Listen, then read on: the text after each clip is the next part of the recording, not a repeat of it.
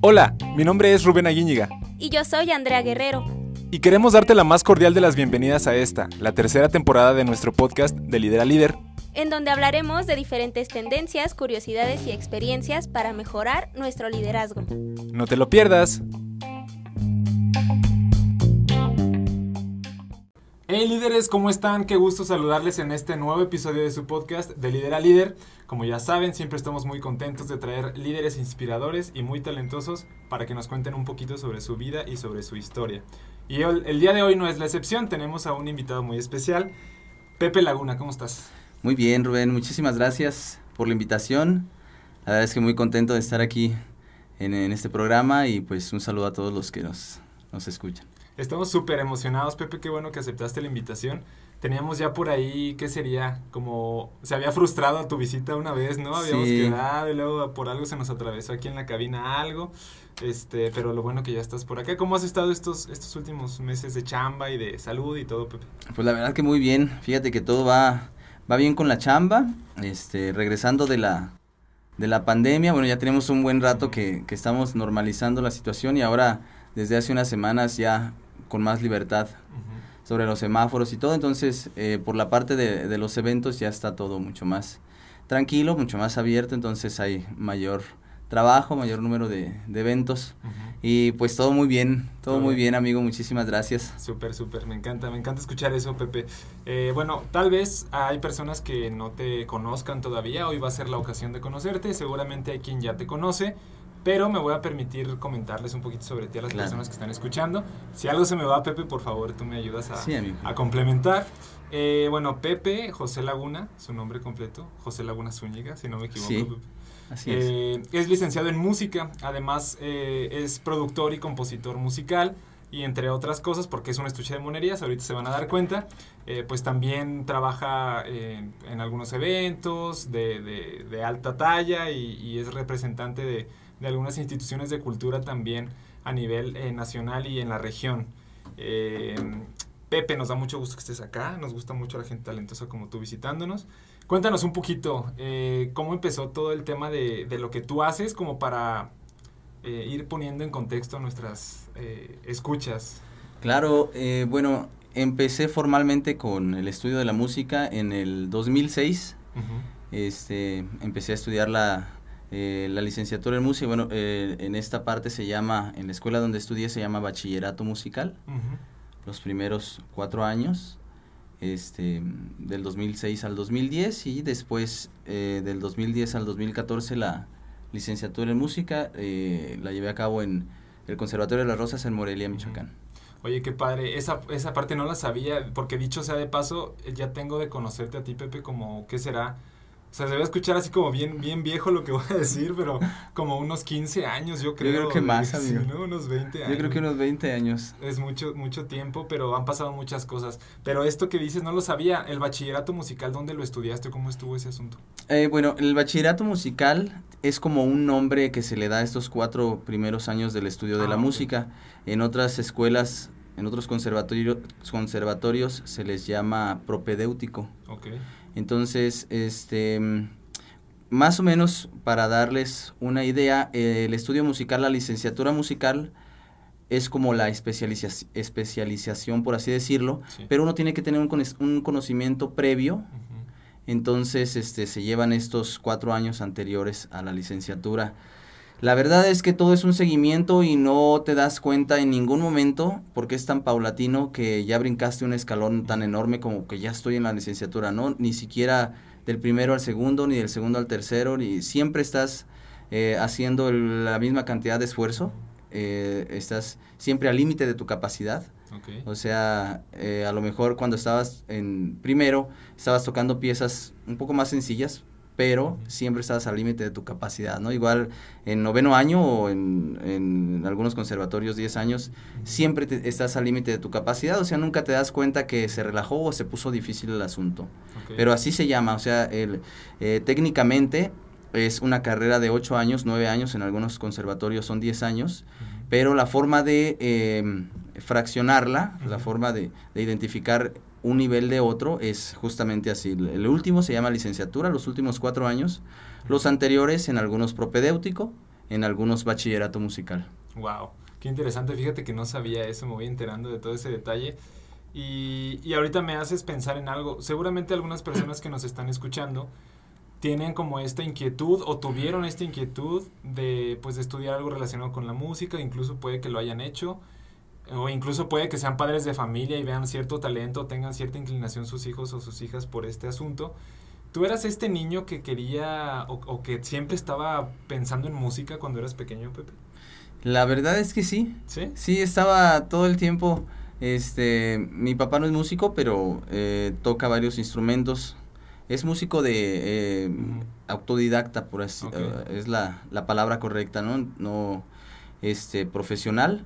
Entonces, a mis hermanos y a mí nos enseñó desde, desde pequeños, más o menos a los, yo recuerdo que a los cinco años me regaló una guitarra y anterior a eso, como él tenía varios órganos y tenía un, un, teclado digital y un piano, este, nos prestaba solamente los tecladitos y nos enseñaba varias canciones infantiles, entonces yo recuerdo eh, que siempre estaba mi papá ahí con nosotros en el piano, o, él cantando y, yo escuchando, o, todos eh, escuchándolo, y a mi hermana. A mi hermano todavía está más grande, hasta la secundaria más o menos, él tocaba la guitarra la todavía. Guitarra, sí, sí me acuerdo. Ya después la, lo fueron dejando todos, cada quien se dedicó a sus actividades, este, y pues yo decidí eh, dedicarme a la música desde la secundaria.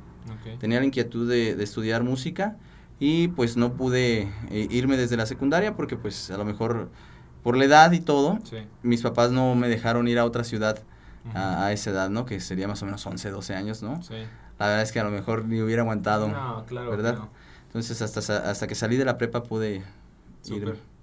Oye, y, y, por ejemplo, nunca en casa te dijeron cuando eras pequeño, seguramente, bueno, tú tendrás la mejor respuesta, pero nunca te dijeron como, oye Pepe, ¿por qué no estudias arquitectura? ¿O por qué no le pegas a una ingeniería? Cosas así nunca te dijeron o siempre fue así, música es música. Mi papá y mi mamá nunca pusieron un, pero a la decisión.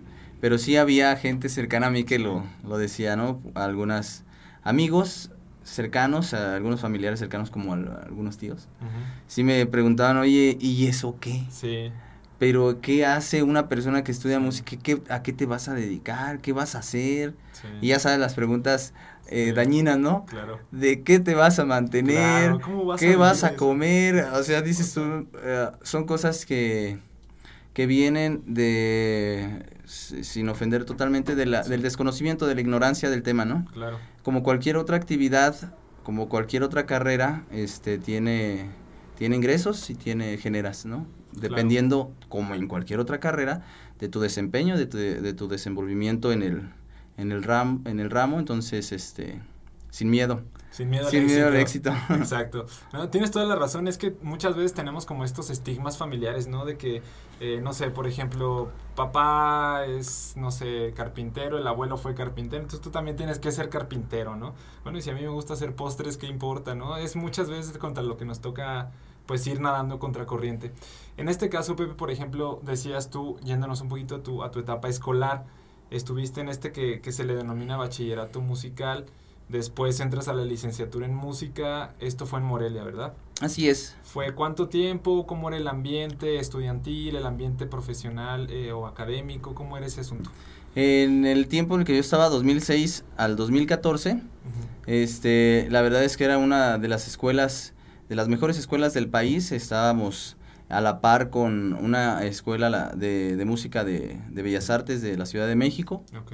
Este, en cuanto a producción de, de talentos o producción de, de gente profesional eh, tocando en diferentes eh, estados, diferentes países o en generadores de ganadores de concursos.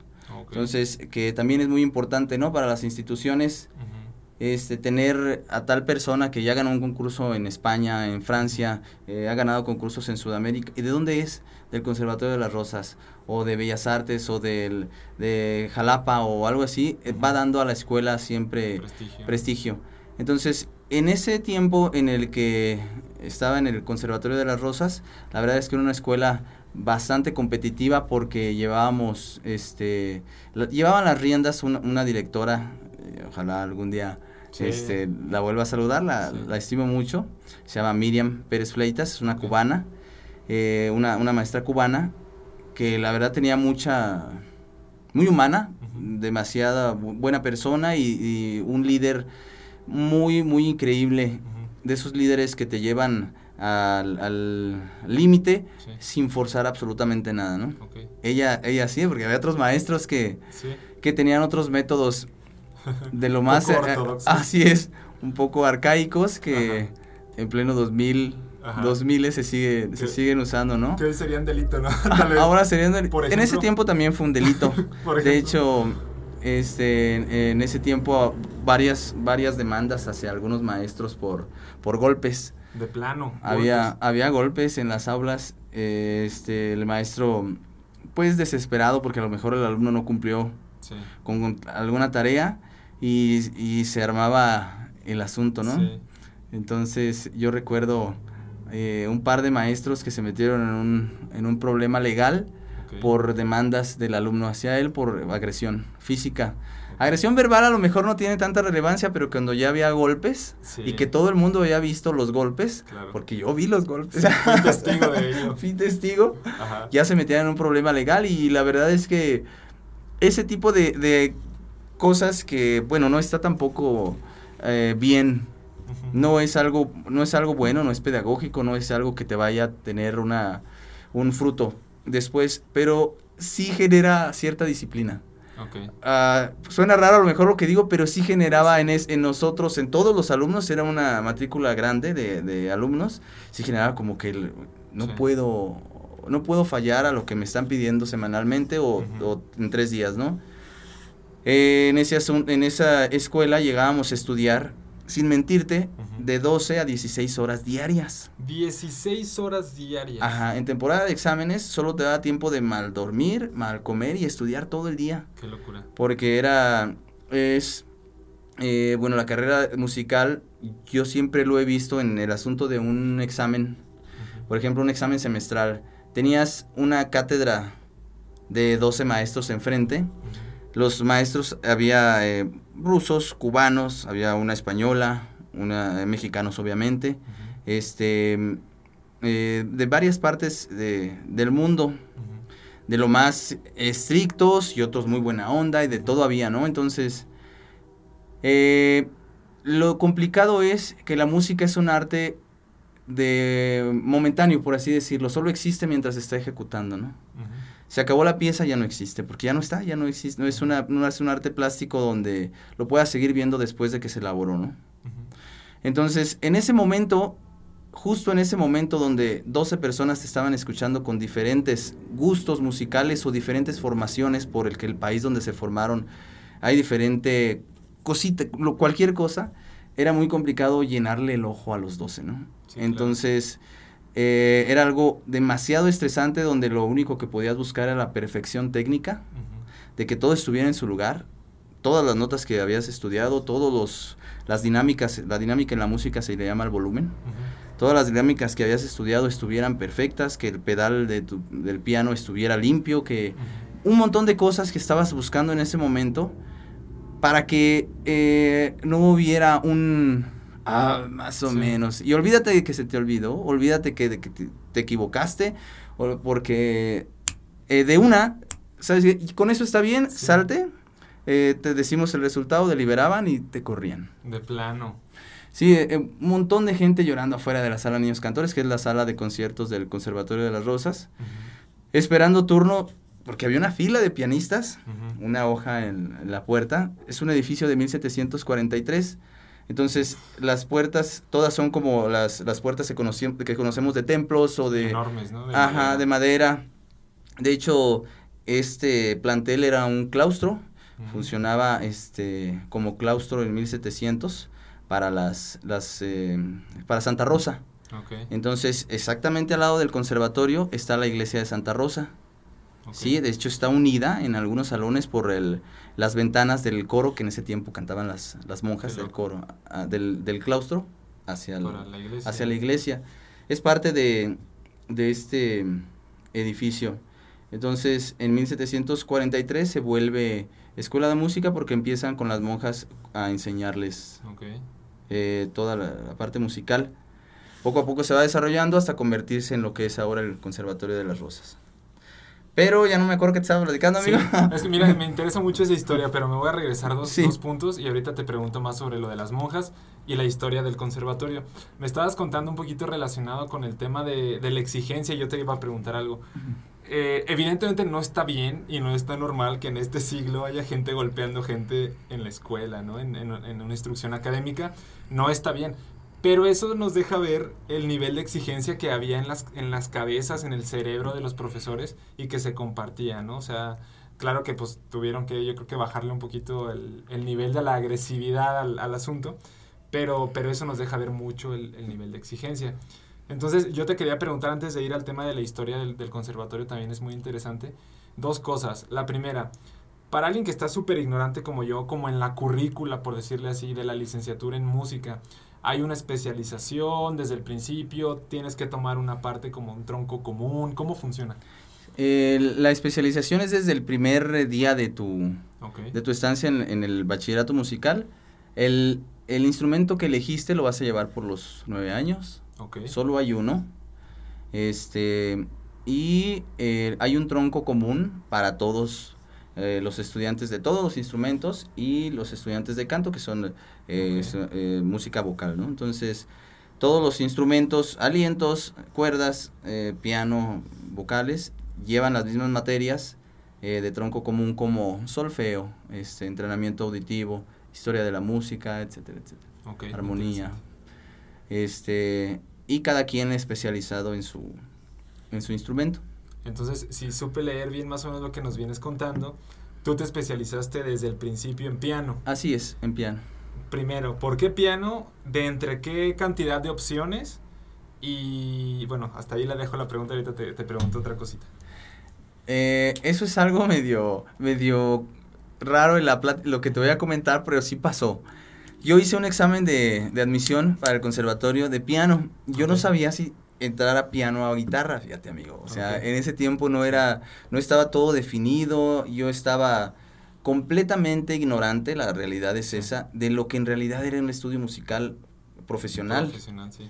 Yo pensaba que porque yo tocaba el piano aquí en, en, en, mi ciudad y, y, y, mis papás, oye, mi hijo está tocando y por ahí me invitaban a tocar a varias Ándale. partes. Tocaba la guitarra en, en, en varias, este, en grupos. Tengo familia que todos se dedican a la música, primos, sí. tíos.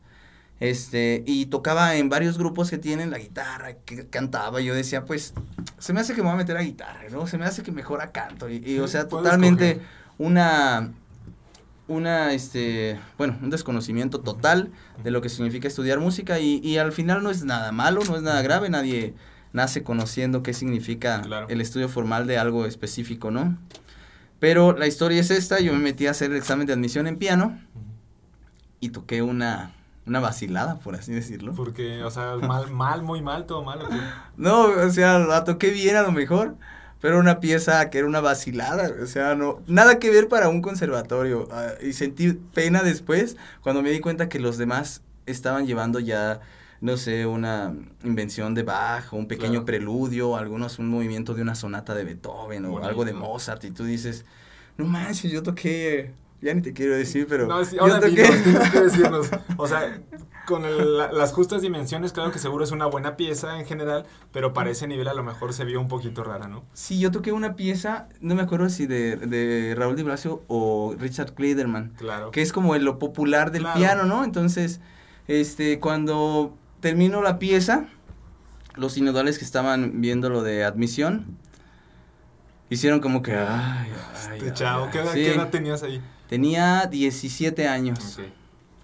Este, entonces, uno de los maestros que estaban ahí, este, como que dijeron, no, pues este chavo no, ¿no? Sí. Eh, casi estoy seguro de eso porque vi sus caras. Así Pero un maestro que estaba ahí dijo, a ver, ven, a ver, abre tus manos.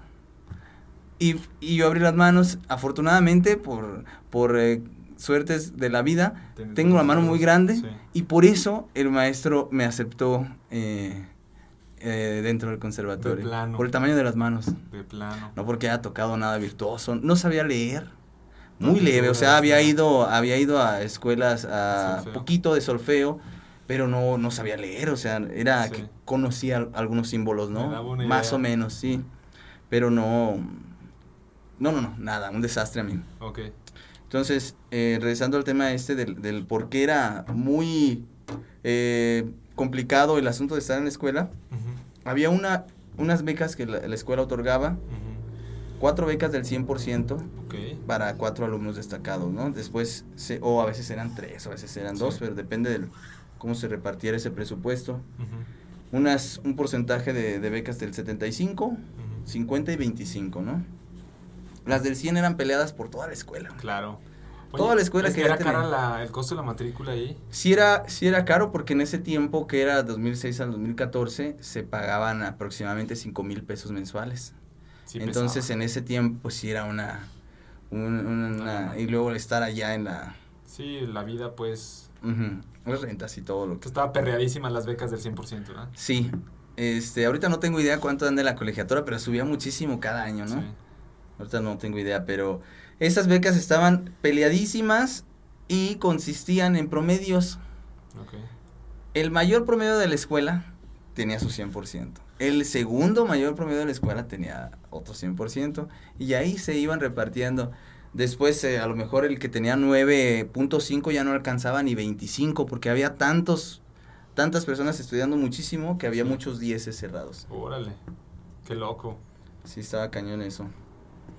Y ahí eh, era un problema siempre, cada semestre que se otorgaba la- las becas, este, era de que pues, ya tengo buenas calificaciones, ahora voy a ver qué deliberan los, los maestros, ¿no? La competencia durísima. Y, y, por ejemplo, en ese caso, había compañeros tuyos que eran de algunos otros países, la mayoría eran mexicanos. ¿Cómo era la comunidad estudiantil ahí? La mayoría eran mexicanos, este, la gran mayoría del norte del país. Sonora, este, Sinalo- eh, Sonora, Sinaloa, había unos de Monterrey. Había, había varias personas que eran este de Baja California, con una amiga que era de Mexicali, Sí. este ¿qué más? Y había varios del, del sur también, venían, ve- tengo un- uno de mis mejores amigos es de, de Chiapas, este y bueno, de todas partes iban, de, de todas partes del país, de hecho de Morelia, solo recuerdo una persona, Sí, al caso, ¿no? Una o dos. Oye, ¿y la comunidad estudiantil era, era eh, gentil entre sí o eran medio, medio competitivos, así toxicones, como se dice ahora? ¿Cómo No, era una competencia sana. Sí, era, era buena onda. todo. completamente sana. era, eh, no había envidias de que este voy a hacer algo para que este no Sí. el piano y no puedes nada no- nada de eso. Sí había eh, una competencia porque había un, un beneficio propio. ¿no? Pero no nunca se saboteó nadie eh, entre sí, jamás. Estaba, Ok. estaba padre. Había mucha amistad, de hecho. Sí. Como todos eran de éramos de diferentes partes, pues los únicos que teníamos ahí como familia éramos nosotros mismos, ¿no? Vivías con tus amigos y era tu familia. Qué chido, eso está muy, muy padre. Eh, volviendo un poquito al tema del... Me quedé con la experiencia que compartiste hace rato. Eh, tú entraste y tenías cierta instrucción ya, a lo mejor en el tema de la música, de la teoría musical, un poquito, no sé, ahí una embarrada tal vez. Pero, ¿qué tanto te educó a ti esta escuela en el, en el tema, pues, de la historia de la música, de, de los grandes autores, de los compositores? O sea, toda esta parte a lo mejor no te la sé preguntar así a detalle, pero ¿cómo cambió tu, tu cosmovisión musical a partir de que pudiste estudiar respecto al que eras antes y el que saliste siendo de ahí? Luego cambia totalmente la, la expectativa. Yo lo veía en ese tiempo, amigo, como si yo estuviera eh, en una habitación, este, conociendo la habitación completamente, ¿no? Y sintiéndome, sintiéndome súper seguro de mí mismo y orgulloso de mí mismo, porque la habitación la conocía, pero no sabía que afuera de la habitación había una casa, una ciudad, un país, un mundo, un universo, y yo estaba en un cuarto Exacto. Conociendo única y exclusivamente cuatro paredes que era antes de entrar al conservatorio mi mundito de compositores, piezas, este, capacidades, eh, pues muchas cosas que conlleva el estudio musical, ¿no? Y eh, la realidad es que cuando llego a la escuela, este, me sentí nada. Me sentí, Chiquito, me sí. quise, me quería salir, de hecho, los tres primeros meses me dije, yo no, no, No pertenezco aquí. pertenezco aquí, no puedo. Yo voy a ver eh, cómo les voy a decir a mis papás, porque fue un asunto de que, ay, pues sí me voy a ir, luego ya, ya no. El asunto de mover cosas para, Claro. para la otra ciudad, de que eh, hicieran, no sé, un contrato por cierto tiempo, comprar cosas, todo ese esfuerzo. Y yo decirles, oigan, ¿qué creen que siempre no? Era así como que un conflicto en mi cabeza, pero fue difícil también, una historia. eh, cuando llegué, la primera maestra que tuve, me, vio tocando y supuso que ya leía.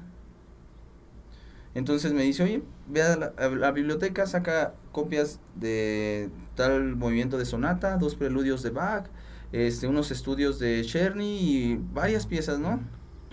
Pues voy a la biblioteca, saco todo el, se hizo un libro y de repente yo, ah, caray, ¿Qué dice ¿y aquí, ¿Qué, no? qué onda? ¿Cómo? No tengo la menor idea de cómo voy a hacer esto, ¿no?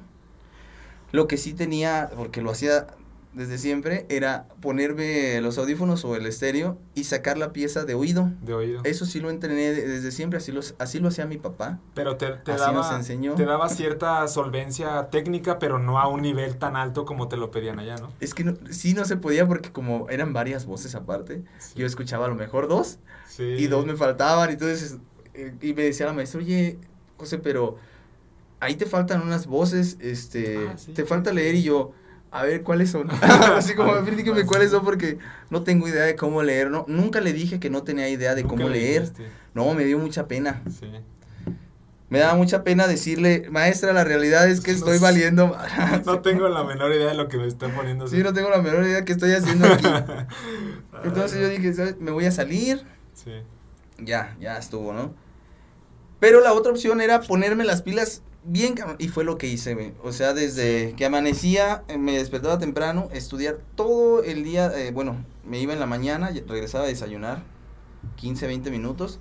Me regresaba a las clases, saliendo de las clases a comer rápido y estudiar toda la tarde y había un permiso especial que podías meter a la escuela, como era edificio público, es, eh, se cierra a las 9 Ok, para los turistas, pero a los alumnos había un permiso especial de 9 a 11. ok. Y a veces nos podíamos quedar un poco más porque el velador, oye, dame chance, Sí, sí, sí. estuviera un rato más, ¿no?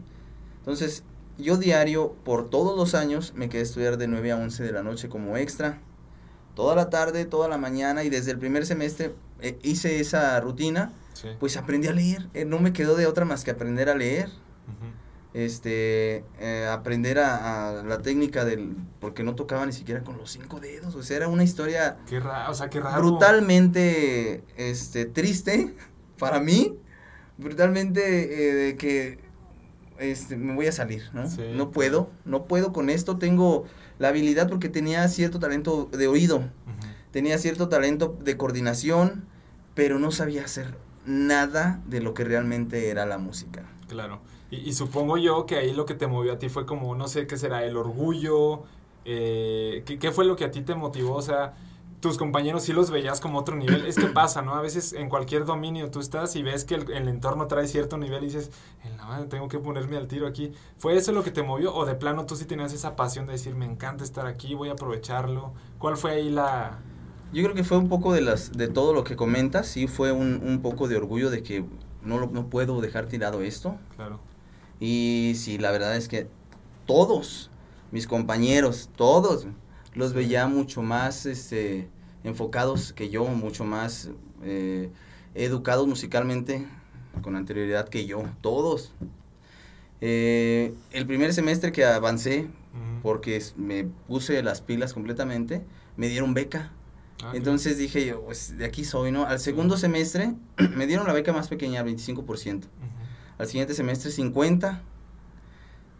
Cuando ya llevaba un año y medio, 75. Y a partir de los dos años, el 100% por toda mi carrera.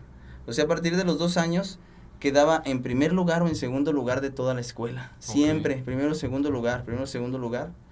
Con mi compañero de música de cámara, es de, de, de Ciudad Obregón, Sonora. Ujú. Buenísimo, un flautista increíble.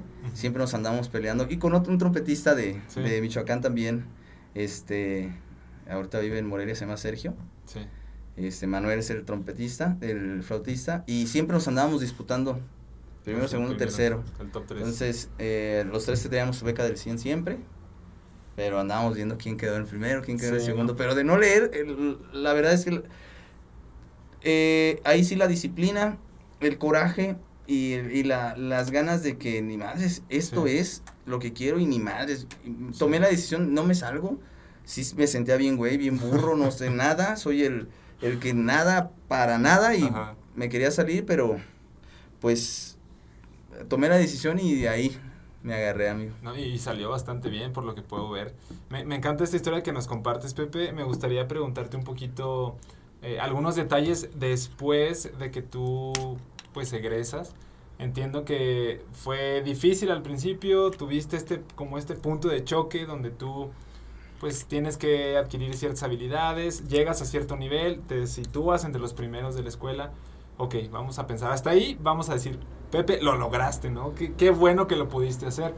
Pero supongo yo, llega un momento en el que tú terminas esa, esa, esa carrera, esa, esa licenciatura, eh, llega el momento a lo mejor en el que los tíos y los abuelos decían, pero ¿de qué vas a vivir? ¿Pero cómo? De, ¿Tienes que comer? Eh, a lo mejor tú eras técnicamente muy bueno y traías muy buena escuela, pero ahí ¿qué hiciste tú? O sea, al momento de, vamos a decir, buscar un trabajo o crear tu propio trabajo, ¿tú qué decidiste hacer cuando terminaste la licenciatura? Creo que las, las dos cosas estaba... Primero ya tenía como una, un trabajo de dar clases desde que estaba en, la, en la licenciatura, estaba dando clases en una, eh, allá en Morelia, este, eh, en el propio conservatorio, este, ya daba clases a los alumnos de, grados de bachillerato. Y este, cuando llegaba aquí a Irapuato, tenía una, una academia de música, pero el asunto del desenvolvimiento eh, musical o artístico en el escenario es otra cosa paralela a las clases, ¿no? Las clases las puedes ejercer toda tu vida, pero el asunto de, ya llegar tú eh, graduado y decir, a ver, voy a, voy a buscar trabajo. ¿En qué se trabaja como músico? Tocando, ¿dónde? En orquestas, en museos, en casas de cultura, en teatros, ¿no? Entonces ahí el asunto es tengo un programa, tengo dos programas o tres programas diferentes, ¿no? Con piezas diferentes y los voy a mandar junto con mi currículum, con mi foto, con algún video de, de este, presentación, tocando alguna de las piezas. Y eso es lo que se hace como, como músico, gestionar el, el, el, evento, gestionar el concierto y posterior a eso se mantiene el contacto, se llegan acuerdos y fechas y disponibilidades y todo eso, ¿no? Entonces, ya después de, egresar sí empecé a hacer todo eso de, buscar trabajo realmente como músico. Ok, o sea, podríamos decir que es un poco también tocar puertas, ¿no? No directamente llegan y te buscan así desde el principio. No, no, no, para nada. De hecho, este, no recuerdo en alguna, solo a lo mejor alguna ocasión que alguien llegó a buscarme, oye, eh, esto, ¿no? Generalmente uno tiene que estar, bueno, ya cuando tienes eh, algunos conciertos sí llega, sí llega esto, ¿no? De que, oye, e, esta persona se presentó acá, ¿puedes pasarme el contacto? Porque tengo una semana cultural en tal ciudad y así sí, ¿no? Pero en ese momento, no, nada, no, es como que nadie te conoce. Ok. Oye, tengo una, una duda, a lo mejor va a estar eh, interesante que nos cuentes. por ejemplo, si alguien alguien ve tu trabajo a nivel, este, pues no sé, en, algún evento cultural o algo así, eh, yo tengo esa, esa incógnita. ¿Pagan bien? O sea, vamos a decir que estás en un, en un escenario, bueno, más bien en un foro medianamente grande, donde tú tienes bastante gente que está ahí, eh, es de buen nivel, vamos a decir. O sea, sí es redituablemente buena la carrera como a ese nivel de, de ejecución. Eh, todo depende del propio artista. Okay. Es muy eh, volátil el asunto del presupuesto. Okay. La misma persona puede cambiar el presupuesto a un evento que va a tocar lo mismo, pero en otros, en otro, en otra ciudad. Okay. Eh, por ejemplo, es, es, un ejemplo medio, medio tonto, pero el mismo trabajo que hace la banda, no sé, de Irapuato, de, de viento, de tal, el mismo trabajo la, lo hace la banda de, de Monterrey que tiene un super renombre, ¿no? Pero esta cobra 5 mil pesos la hora y aquella cobra 2 millones de pesos la hora, ¿no? Claro. Entonces depende de, de cómo se maneje cada quien. Okay. eh, es el presupuesto. Los de acá te dirán, no, eso está bien jodido. Sí. No, es que no da porque somos 15 y son 5 mil pesos la hora.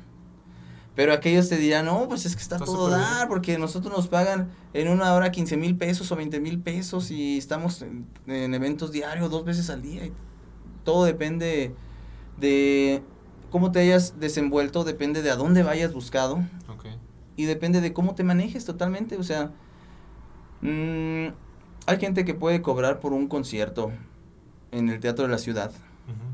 Hay gente que puede cobrar cero pesos. Esto es cierto, ¿eh? Sí, sí, sí. Eh, totalmente cierto. Hay gente que dice, no, no, no, está bien. O hay gente, o la misma institución de cultura te dice, ¿sabes qué? No tenemos presupuesto. Pero está la fecha. ¿Te quieres dar a conocer? Y Bueno. Eso, eso, eso sí funciona, ¿no? Pero también está el asunto de que, este, yo me acuerdo, mi maestro decía que él cobraba por concierto cinco mil dólares. Una hora, cinco mil dólares, pues estaba súper bien. Entonces, este, y hay gente que cobra mucho más. Claro. O sea, dependiendo de cómo te vendas tú. Y obviamente, si tienes un buen producto, sí hay, sí hay, Hay este, mercado sí hay mercado completamente. Eh, Esa pregunta, bueno, me lleva a otra que te hago subsecuentemente. Puedo leer que no tuviste problema con esto tú, pero en ningún momento tuviste problema para ponerle un precio a tu trabajo. O sea, que dijeras, híjole, es que me están pidiendo, ya me reconocen, ¿cómo les cobro? ¿Nunca te pasó algo así? Sí, sí, sí me pasó. De hecho, a veces me sigue pasando. Sí, seguramente. A veces me, me sigue pasando porque este conozco a las personas que son los organizadores de los conciertos, la directora del, del IMICAR, Sí. este, a, a un, un buen amigo que está ahora en Irapuato, es colombiano, Jaime Panqueva, que organiza Claro. muchos conciertos. El de Nave de Argos, ¿no? Así Claro, es, nave de. Argos.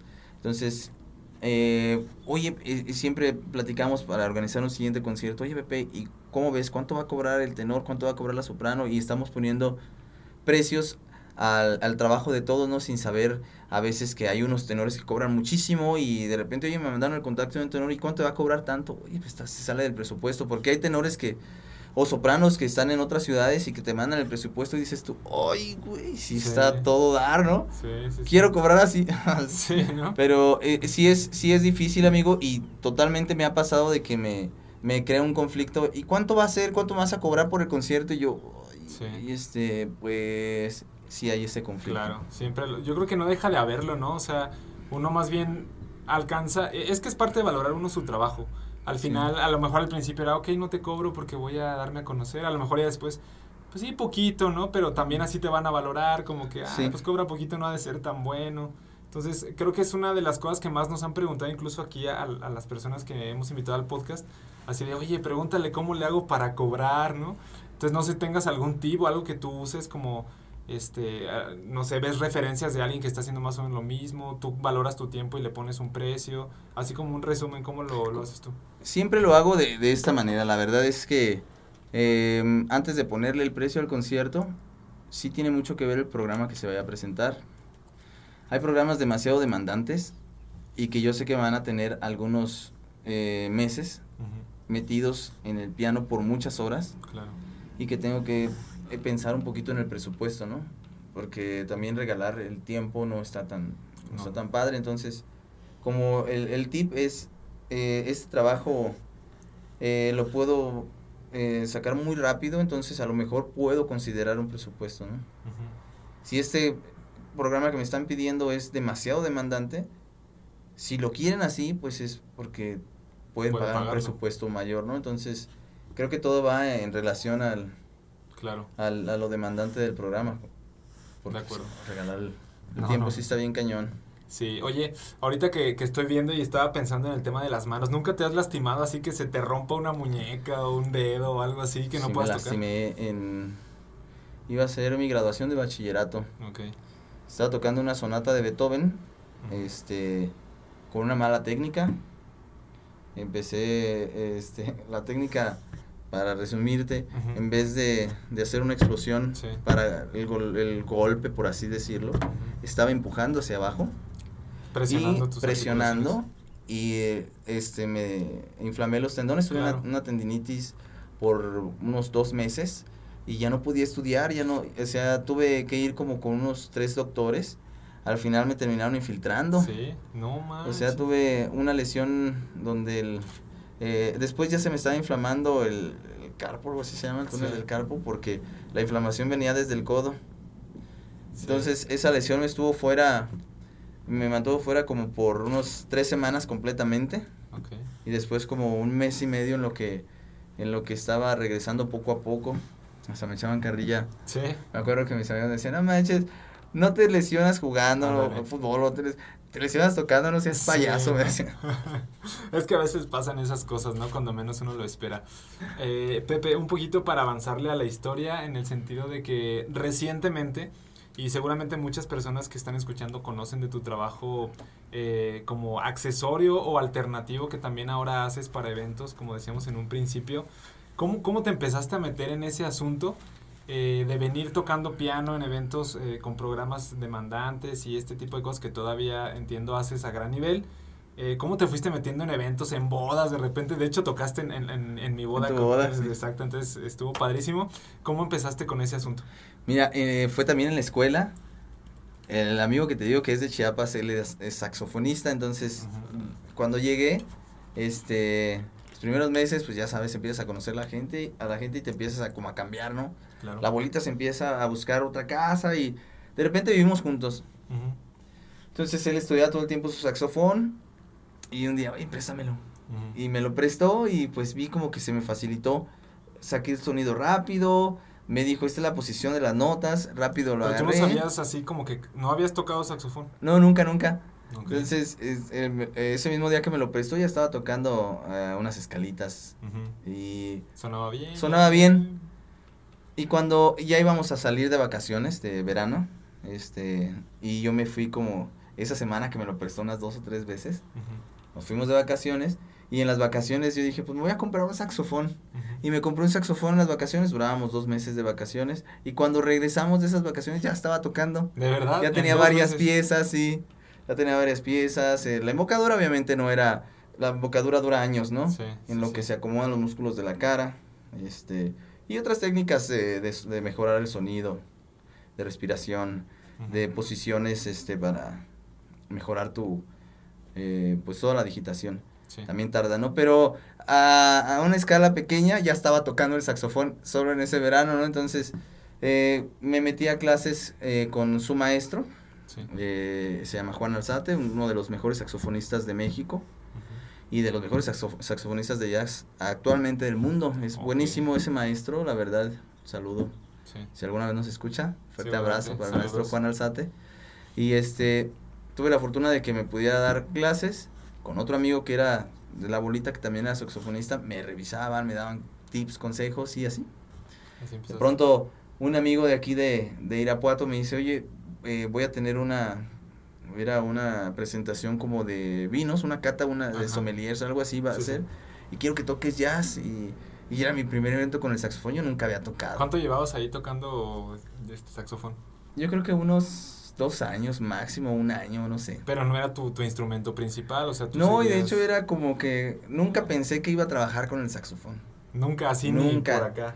No, yo jamás Bueno, lo iba a ofrecer de servicio para nada. Solo que ese amigo me dijo, oye, eh, esto y quedaría ahí con el jazz. Y le dije, órale, pues es paga, pequeñito. Había unas 15 personas Ajá. que les iban a dar ya su, no sé, como su reconocimiento Sí. de que ya eran sommeliers, ¿no? Ajá. Entonces eh, toqué ahí y de ahí me contrataron para dos eventos y, y así fue. O sea, Así empezó y ya desde esa primera vez que me, que me dijo mi amigo que si podía tocar en ese lugar, ya no paré, amigo, con el ¿De saxofón, no lo, o sea, yo no lo planeé, yo no lo busqué, no lo pedí nunca. Oye, pero ¿no te pasó, entendiendo tu manera de ser, que empezaste así y cuando viste que sí les gustaba y que te lo estaban pidiendo, no dijiste, tengo que mejorar mi nivel de saxofón porque entiendo que eres como muy, Sí. muy perfeccionista, entonces ¿qué Sí, hiciste? con totalmente. Totalmente, de hecho, no, no manches, totalmente. Lo que dices es completamente, sí, sí, sí me clavé, este, con muchas clases, este, sobre todo esas clases que se llaman magistrales, que no es como Sí. un me- una metodología de meses, sino dos sesiones, ajá, una masterclass, vámonos, ¿no? Entonces, muchas cosas ya están en internet. Sí. Ahorita eh, la ejecución de, de, de la embocadura, eh, sí sirve tener un maestro enfrente, ob- obviamente, ¿no? Como en todo. Pero hay muchas cosas que puedes lograr así buscando. Ok. Y hay un dicho entre los saxofonistas que es que el sonido que tú quisieras para ti lo debes haber escuchado antes en un saxofonista. Ajá, entonces el saxofonista que te guste, cómo suena, escúchalo para que imites ese sonido. Y si se Claro. puede. Claro que es cuestión de boquillas, Claro. cañas y accesorios de- propios del saxofón, el que te ayudan o no. Pero en esa búsqueda del sonido pasan años y creo que hasta hace poco estoy encontrando un sonido que me Sí, llena, sí, sí. que me place escuchar y aunque me hayan contratado hace muchos años, creo que no estaba por ahí en ese en ese asunto de gusto propio y sí sí me costó muchos años. ¿Cuánto llevas ya tocando saxofón actualmente? 2006, 2008, a ver. ¿Qué, unos seis años? Desde el 2008 para acá. Desde el 2008. Ujú. No, ya tienes 14 años tocando saxofón. Y lo haces a gran nivel, amigo. Digo, Gracias, este, amigo. Yo, yo creo que el tema del arte, en el tema, o en, o en específico la música, tiene como esa peculiaridad. Digo, algunas personas pueden saber más o menos sobre una correcta ejecución y tal, pero una pieza artística que está bien ejecutada, a todos nos gusta. O sea, a todos nos va a emocionar, ¿no? Y creo que es mucho de lo que tú haces en esa, en esa parte. Claro que sí, esa, esa parte siempre es súper padre platicarla porque no es, es, no es en sí la perfección de la ejecución, sino el empate de las emociones en ese momento que tiene que ver completamente con psicología. Ese fenómeno que sucede cuando alguien, uno mismo está escuchando a otro, a alguien ejecutando un instrumento y el instrumentista a lo mejor no, no, es, no estás ni siquiera busca- escuchando a la perfección, sino que está conectando contigo. Si yo llegara ahorita, ¿no? Y me pongo a decirte un chiste, Ujú. vas a conectar conmigo en esa alegría, ¿no? Claro. O si yo hubiera llegado contándote una anécdota súper triste de que algo pasó, tú hubieras dicho, pues este güey. ¿no? Sí, te bajoneas. ajá. O enojado, tú dirías, no más, este Sí. güey, y te enojas, ¿no? Te prendes. Pero el empate de las emociones entre nosotros, los humanos, es así, rapidísimo. Y en cuanto logra empatar el, el intérprete una emoción con el que lo escucha, se crea esa magia, amigo. Esa magia que tú comentas, como cuando dice a la persona, me enchinó la piel, ¿no? Sí. Eh, ahí hay una conexión. Cuando la persona lloró, cuando la persona salió eh, alegre. Me acuerdo mucho, esa es una, una historia que marcó mucho mi, mi forma de ver la interpretación. Cuando iba a salir de la licenciatura, me iba a graduar ya del, del final de la carrera. Este, mi maestro, el, eh, Alexander Pashkov, también un saludo muy grande. mi- Ruso, ¿no? Mi guía de vida, ajá, Sí. maestro ruso. Este, yo iba a tocar una sonata de Prokofiev, que es un, una, un compositor este, del siglo XX, compositor ruso también. Ujú. eh, que el- eran tres sonatas de guerra Ujú. en el régimen de Stalin, con, con él compone estas sonatas y tienen mucha violencia en cuanto a su ejecución. Claro, Violencia hasta con el piano. sí. Si por ahí alguien puede escuchar la sonata número 7 de Prokofiev, este, en especial el tercer movimiento, se darán cuenta de esta, Intensidad. esta intensidad eh, violenta que tiene la pieza, ¿no? Por otro lado iba a tocar las variaciones brillantes de Chopin del Opus 10, entonces ese es un contraste completamente de, Claro. de melos- de- era meloso, era romántico, era luz y la otra era oscuridad, ¿no? Entonces en las clases buscando la perfección en cuanto a las notas, en cuanto a todo el, el asunto técnico, me dice el maestro, Pepe, porque rato, me dice, Pepe, no escucho nada de lo que quiero escuchar. En la sala, cuando toques Chopin, si alguien se quería suicidar, no lo va a hacer. Y cuando toques Prokofiev, si alguien está bien, se va a querer matar. Si no logras eso, no lo hiciste bien. Y dices tú, "Bueno, es que yo estoy buscando, otra- Sí, ¿no? estoy buscando que mis dedos caigan, pero sí es cierto, la idea es conectar. Tienes que conectar eso que quiso el compositor, tú como intérprete, dárselo al, al escucha. El compositor ya murió, Sí. ya no existe, existe un papel. Tu trabajo como intérprete es revivir lo que él sintió cuando compuso y lo que él quiso dar a entender cuando compuso, ¿no? Entonces, la intensidad y las historias de cada compositor están increíblemente eh, fuerte. Hay unas, uh, bueno, son demasiado buenas cada una de las biografías de los compositores Sí. eh, que tuvieron mucho éxito y que siguen teniendo éxito y que están todavía vigentes desde hace 500 o 700 años algunos, que les fascinaría a la mayoría de la gente. Entonces cuando llega ese momento de ejecución y que sí logras conectar, aunque sea en una mínima parte con el escucha, está bien hecho tu trabajo. Sí. Y yo creo que probablemente la ejecución a un altísimo nivel técnico casi va a ser pues para quien sabe de técnica, ¿no? O sea, Así eh, para quien es músico profesional. Me gustaría preguntarte, Pepe, ¿quiénes son tus, tus, tus referentes musicales, tus compositores, o no sé cómo llamarles de alguna manera más adecuada, que tú más respetas o que a ti más te inspiran? Y en segundo momento me gustaría preguntarte, como para ir perfilando las dos preguntas, eh, ¿cómo haces tú para gestionar tu emoción mientras vas a tocar algo de ese nivel de intensidad? O sea, no, no has llegado como a conmoverte, decir, me est- estoy sintiendo la música aquí, me, me están dando ganas de llorar o me estoy enojando. Eh, más o menos así, así te quería preguntar. Sí, eh, la primera pregunta de los, de los compositores, yo considero que mi compositor preferido, por algunas razones, por muchas razones, sería Bach, Johann Sebastian Bach, músico del barroco. Este, por el- la perfección que logra eh, en cuanto a la simetría, en cuanto a la cantidad de elementos que logra eh, que conlleven vida en una misma pieza, que creo que desde hace cientos y cientos de años no se ha logrado a ese nivel de perfección. Para mí lo máximo, ¿no? Es, es increíble y mucha gente lo, lo llama a él como el papá de los pollitos. Sí.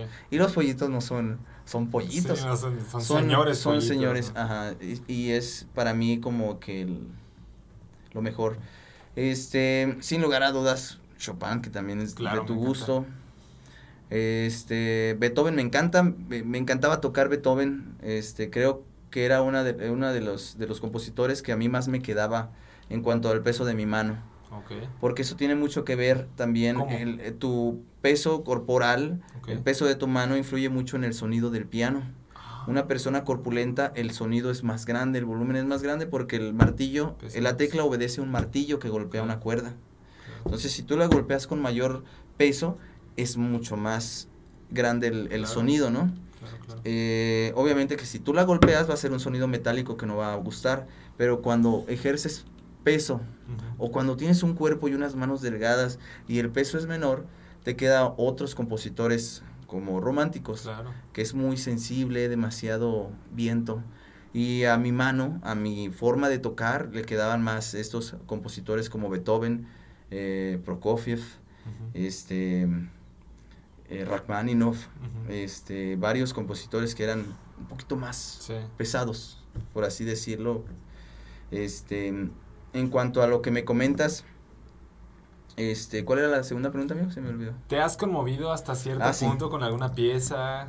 Sí, y sobre todo, bueno, es, es este, cuando yo estoy tocando, totalmente siempre me, me, me, me adentro, siempre, eso sí, no hay un momento en el que yo diga, ahora no, no sentí ese clic, que no, es totalmente como una parte eh, esencial de cuando empiezo a tocar, la primera nota ya está metida en un discurso que trabajé. Claro. No, no, no es, a ver, esto no lo voy a trabajar y a ver si me sale el día que me suba al, al piano. A ver si allá arriba en el escenario me sale, no, eso también se trabaja, o sea, el discurso que vas a dar, el discurso que quieres promover, Sí. se trabaja y se hace desde la primera nota. Desde que te preparas antes de tocar la primera nota, ya estás sentado, estás, vas a empezar a tocar y desde la respiración ya estás metido en el papel que vas a buscar conectar. Entonces sí, eso Claro. siempre lo he buscado, yo espero que sí me, No, sí. que me haya salido ¿no? en, el- en- en los recitales. Seguramente sí. Bueno, yo, yo lo he podido ver, amigo. Yo te puedo decir con toda certeza que sí sucede. Me va a permitir hacer una pequeña eh, reflexión filosófica con esto que acabas de comentar ahorita. Me, me gustaría conocer también tú qué opinas. Eh, eh, estaba escuchando hace rato un tema eh, de la filosofía de la música Yo personalmente pues soy muy apasionado de, de, la filosofía en sus múltiples vertientes y se hablaba un poco en, en, en, una, en un audio que estaba escuchando en un podcast justamente de la ontología de la música, es decir, la música en sí misma, eh, que se vuelve algo que podemos describir y que podemos incluso dotarle de ciertos atributos. Pero en un segundo momento hablaban también de la fenomenología de la música o la música para sí. Eh, todo este rollo lo estoy diciendo porque me despertó esa, como esa inquietud de mencionarlo ahorita que estabas diciendo esto, porque en cierta manera, o sea, tú te vuelves la música en movimiento, la música en, en persona cuando tú estás tocando y eso nos hace a todas las personas que rodeamos el evento de, de la ejecución musical que tenga como una calidad humana eh, todo esto me parece bien relevante porque la música por sí misma pues está bien, existe, hay piezas musicales, etcétera, pero es por eso que considero relevante ver la historia del músico, en este caso tú, eh, encarnando pues la música y dotándola como un fenómeno que trasciende tiempo, que a lo mejor yo te puedo decir, eh, no sé qué tan bien o mal tocó Pepe el día de mi boda, pero no se me va a olvidar. O sea, se vuelve un fenómeno en la vida de la gente y es gracias a que la, la música se presenta desde ti y, y, se comparte con el resto de las personas. Eh, pues nada más quería poner esa, esa nota al pie de página, amigo. Excelente. No sé si quieras agregar alguna otra cosa, está ahí medio, medio fumada, pero... No, es completamente... Vale la, pena. vale la pena completamente lo que dijiste, es cierto. Eh, se necesitan eh, varios elementos para que este arte exista. Uh -huh. Este, y no es casualidad ninguno de los, de los tres elementos, ¿no? El primero sería la música en sí, el, el, el compositor, uh -huh. el intérprete y el escucha, ¿no? Es, claro. Sin estos tres fenómenos eh, sería, eh, no, no existiría esto, ¿no? Uh -huh. Aunque eh, sin lugar a dudas en ocasiones los tres pueden ser solo un mismo sujeto. Uh -huh. Por ejemplo, yo es, componiendo mi propia pieza, claro. ejecutándola para mí, ¿no? Claro. Y aunque sea yo, pero sigue siendo los tres elementos claro. que se necesitan, el creador, el intérprete y el escucha, ¿no? Claro. Entonces, mmm, sabiendo que esa versión de esa pieza solamente va a existir en una sola ocasión, para siempre en la eternidad, porque en la siguiente la puedes interpretar de una manera un poco diferente. Claro. O en otro piano, con diferentes escuchas, o de otro tipo de humor que traes, o con otra, otra cualquier otra cosa sí. que varía en el tiempo y en el espacio, esa pieza ya no es esa pieza, ¿no? Si tiene las mismas notas, pero ya no está el mismo intérprete, ya no está el mismo escucha. Claro. Ajá, entonces, este, sí tiene demasiada, eh, demasiadas fases. Sí. Demasiadas fases, y si solo existe una vez, en un tiempo y en un espacio igual, eh, solamente se puede reproducir en una sola ocasión y muere sí. después de que se cierra el piano, después de que se retira la última nota, murió. Puede volver a, a reproducirse, pero esa ya no va a ser. Exacto, es, es, un poco la idea de Heráclito de Feso que decía que nadie se baña dos veces en el mismo río, ¿no? Porque todo cambia en ah, el río sí. y todo ah. cambia en quien se bañó en él. Ya, o sea, ya te vuelves a meter ya se fue el río contigo. Así es. Eh, ya no eres tú y ya no es ese agua, ¿no? Está, está fabuloso, creo que estamos de acuerdo en ese aspecto, amigo. Oye, un poquito para, para ir como perfilando al cierre del episodio, que se nos ha ido volando, por cierto, está buenísima la plática. Eh, me gustaría preguntarte, ¿cómo es actualmente que tú ves tu carrera en el sentido de realización, en el sentido de, pues, de bienestar para ti, como de estoy haciendo lo que me gusta o, me gustaría tal vez ir por más? Y en ese ir por más, ¿cómo te imaginas tu carrera dentro de, no sé, unos 10 años, por ejemplo? Mm, me gusta lo que estoy haciendo. Me agrada este que me preparo, sigo teniendo la misma el mismo interés por hacer las cosas bien en cada concierto. Me, me sigo disciplinando para que el, eh, el evento más más padre, el evento chiquito, el evento mediano, todo salga siempre preparado y me gusta eso que sigo haciendo, claro. ¿verdad? Claro que siempre a uno le gustaría más, ¿no? Sí, claro. Eh, cosas como mmm, tener conciertos en salas súper importantes o, o, en diferentes países o por qué no en Europa, ¿no? Sí, claro. Este, eh, me gusta lo que estoy haciendo también con la música eh, electrónica en esta fase del saxofón. Claro. Cuéntanos un poquito de ese proyecto. Claro, amigo, es un proyecto de, de música electrónica, un género que se llama Deep House, uh -huh. eh, en el cual este, estoy produciendo el- los pianos, los bajos, las percusiones, el saxofón y todo. el- lo produzco, lo grabo y lo, eh, bueno, lo, lo masterizo y lo está en, en Spotify. El material es un álbum de siete piezas que está ya disponible ahí en, en Spotify. Es, es este JL Sax. JL Sax. JL Sax. Si alguien gusta escucharla, están invitadísimos a escucharla. Tiene unas mezclas como el Deep House es su, Sí, su característica de un poco de jazz. claro. Eh, todo lo que las, eh, las improvisaciones que están en el jazz se llevan siempre a este género. Muchas de las armonías que son usadas en el jazz están en este género. Ok, eso no lo sabía. Este, ajá, estructuras que están en el jazz en cuanto a armonía están en este género, entonces es como eh, lo que he est- estudiado del jazz, ponerlo en este género que no es ajeno para nada, de hecho es demasiado similar.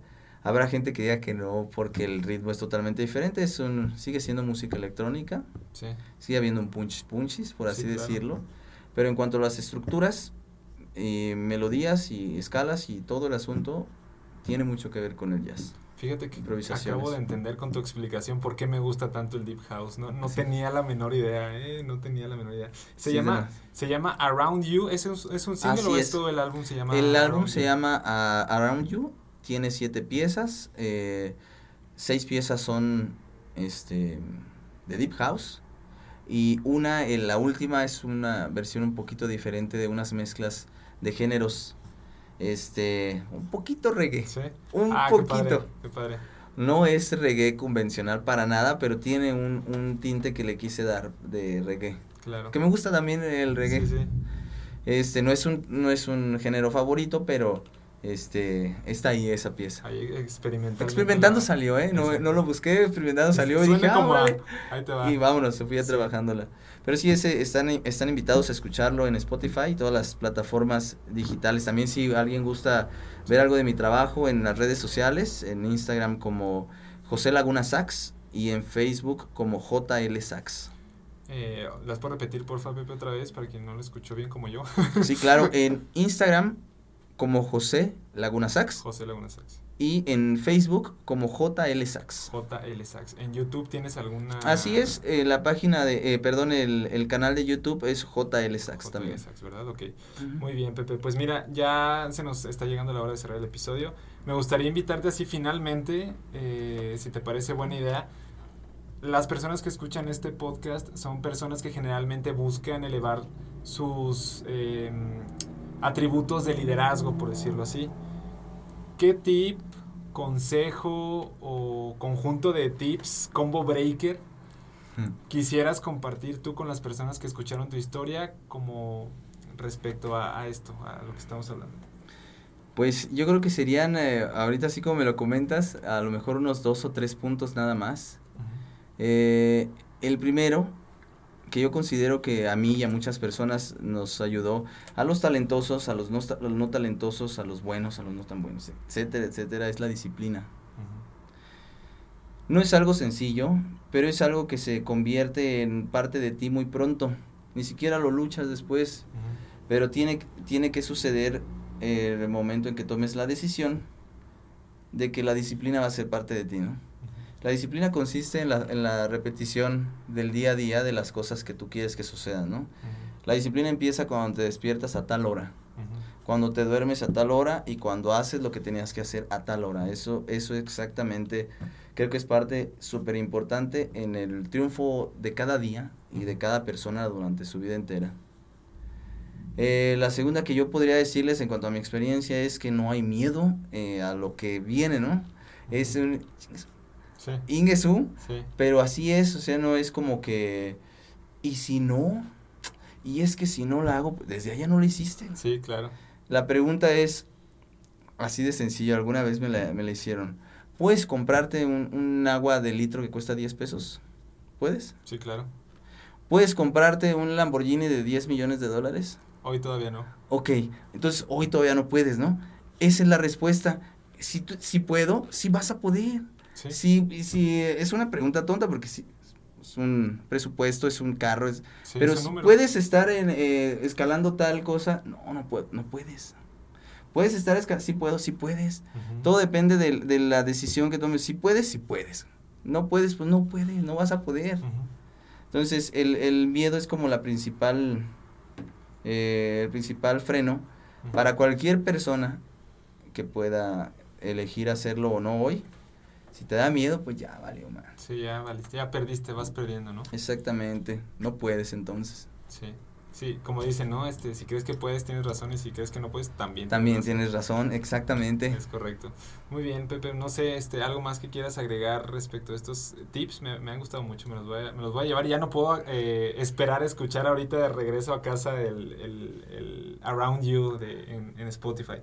¿Algo más quieras agregar, Pepe? Nada, amigo, agradecerte la verdad la invitación y este pues a las personas que nos escuchan eh, decirles que en algún momento de su vida en el que estén, por ejemplo, yo te veo a ti que estás siempre bien activo, bien bien exitoso, pero sin embargo creo que sigues trabajando para Claro. más. ¿no? Entonces sería lo único, todos estamos trabajando para más y ojalá que con todo mi corazón que a todos se nos den las, las cosas que, que trabajamos, las cosas que pensamos, quienes nos escuchan igual, que lo que les guste tomar de nuestra plática, eh, Claro. qué bueno y, y puras buenas vibras para quienes nos escuchan y adelante, ¿no? Esto es solamente un, un trabajo de hacer ladrillos para la casa que queremos en el Exacto, solar amigo. donde lo queremos. Entonces, Exacto. este, a seguirle dando, amigo. Así Te agradezco mucho el espacio y pues aquí estamos. Muchas gracias a ti, Pepe. Eh, nos ha hecho muy feliz tu visita. Esperamos que no sea la, la primera ni la última vez. Eh, bueno, la primera sí es, ¿verdad? Pero la última no. Esperamos que haya más en el futuro. Y si me permites, Pepe, voy a mandar saludos a las personas que nos escuchan en algunas otras partes por ahí también. Claro. Eh, nos escuchan en Canadá, en Berlín, en Colombia, en Estados Unidos, en Perú. Saludos a Perú que siempre nos invitan a comer sus platillos deliciosos. Eh, algún día iremos por allá. Eh, también saludos pues a todas las personas que escuchas eh, aquí en la República Mexicana. Y en Francia, en Estonia, no sé por qué nos han este- empezado a reproducir, pero muchas gracias, Estonia. Eh, nos vemos pronto. Y pues nuevamente, amigo, muchas gracias a ti. Saludos a todas las personas que escucharon este episodio y nos vemos hasta la próxima. Chao. Bye bye.